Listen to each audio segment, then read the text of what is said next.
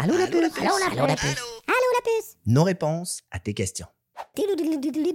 Bonjour, je m'appelle Clément. J'aimerais ça savoir de quelle couleur est le coronavirus. Salut Clément.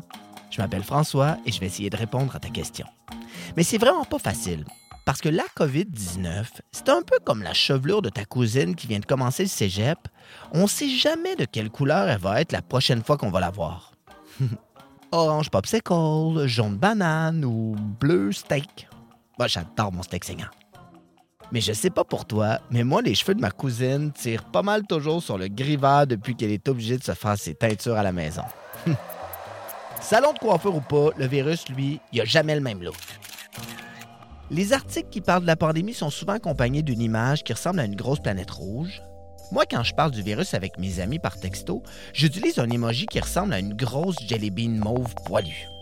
Mais la vérité, c'est que le virus a pas de couleur du tout. Je vais vous faire une confidence. Je suis invisible.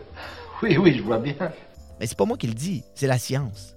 Puis si tu me crois pas, comme dirait Lucie Laurier, fais tes propres recherches. Mais euh, fais pas comme elle, là. assure-toi de chercher à la bonne place. si la COVID-19 n'a pas de couleur, c'est une question de physique. Ben, qu'il ne faut pas que tu confondes avec éducation physique. Mais si tu penses à une partie de kinball, par exemple, la physique, c'est ce qui nous permet de calculer la trajectoire que l'énorme ballon rose va emprunter quand l'équipe des rouges va le propulser dans les airs.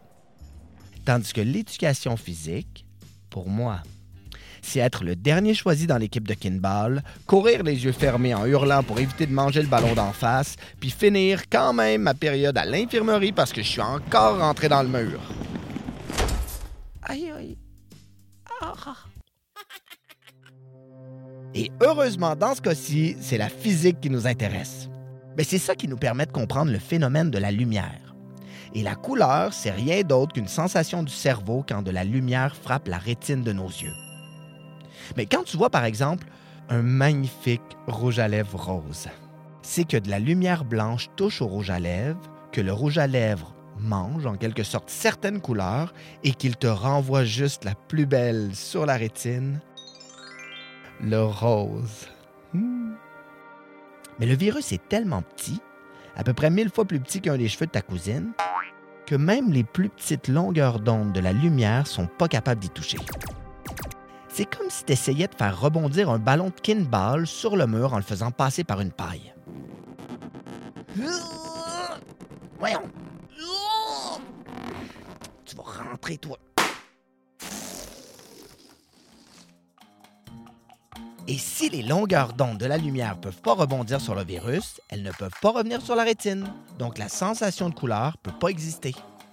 Ben, autrement dit, pas de rebond, pas de rétine, pas de rétine, cerveau mollo, cerveau mollo, pas de sensation, pas de sensation, pas de couleur.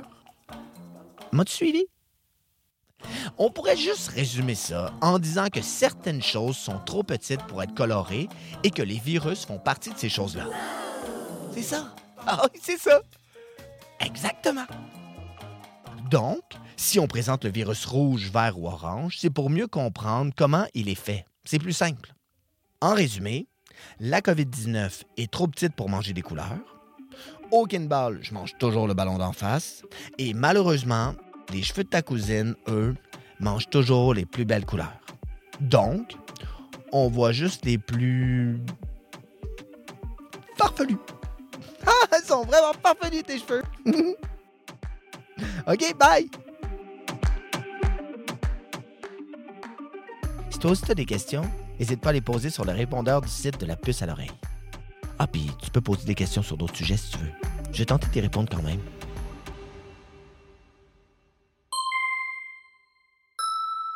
La puce à l'oreille.